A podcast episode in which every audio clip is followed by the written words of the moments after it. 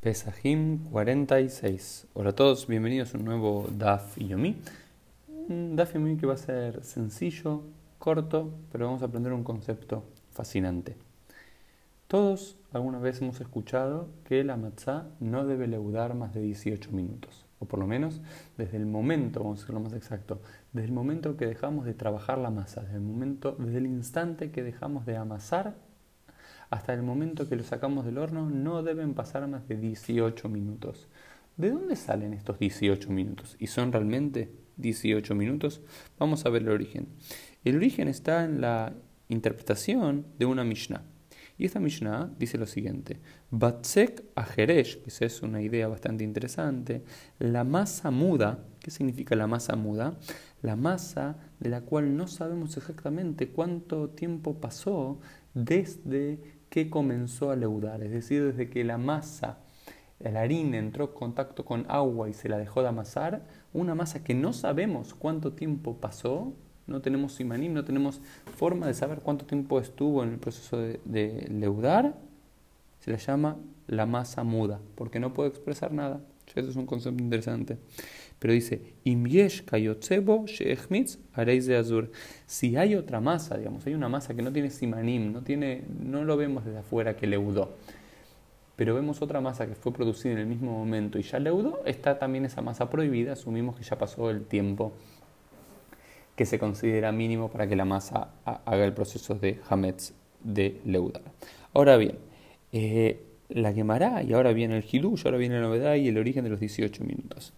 Im ein sham mau, se dice, si no tenemos, ¿sí? si no tenemos otra masa con la cual chequear, si tenemos una masa, ¿sí? que sabemos que esa masa se terminó en tal tiempo y eso fue el tiempo de leudado y demás, eh, podemos compararla con la otra masa, es decir, pasó el tiempo determinado, leudo. Si no tenemos otra masa para compararlo, hay una masa sola. Hay una masa sola, encontramos en la cocina una masa sola y no sabemos si leudó o no. ¿Qué es lo que tenemos que hacer? ¿Cómo podemos saberlo? Amar Rabbi Abau, Amar Rabbi Shimon Ben Lakish, que Sheyelech Adam Migdal Nunia Letiberia Mil. Dice, todo el tiempo determinado cuando vemos una masa sola estuvo en contacto, sabemos que estuvo en la harina contacto con el agua, ¿cuánto es el tiempo máximo que la podemos dejar pasar para ser considerada Hametz o que no llegó al estado de fermentación? El tiempo determinado que una persona camina desde la ciudad de Migdal Nunia hasta la ciudad de Tiberia. ¿Y cuánto es eso? Mil. Mil es la categoría de tiempo, de distancia, que tardaba una persona en caminar en dos ciudades de la Galilea, desde Migdal Nunia hasta la ciudad de Tiberia. Y dicen que es mil. Y ahora el Hidush viene. ¿Y cuánto es un mil? ¿Cuánto una persona aproximadamente tarda en caminar mil? ¿Sí? esta distancia se dice que son 18 minutos. O bien, por lo menos los mefarshim, los, eh, los exégetas discuten, uno dice que son 18 minutos, 22 minutos o 24 minutos que se tarda a caminar esta eh, longitud.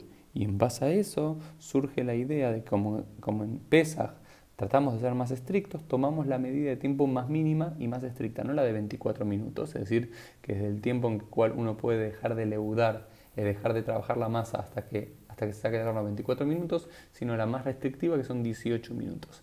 de aquí surgen los famosos 18 minutos, porque al parecer los sabios que no tenían reloj en aquella época, si dejaban una masa, si la trabajaban la masa y la dejaban y caminaban desde Migdal Nunia hasta eh, Tiberia, que son estos 18, 20, 24 minutos, ese tiempo es el tiempo que tardaba la masa en leudar, por lo cual dicen tiene que ser menos de esta cantidad de tiempo.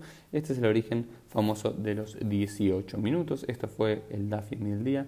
Nos vemos Dios mediante el día de mañana.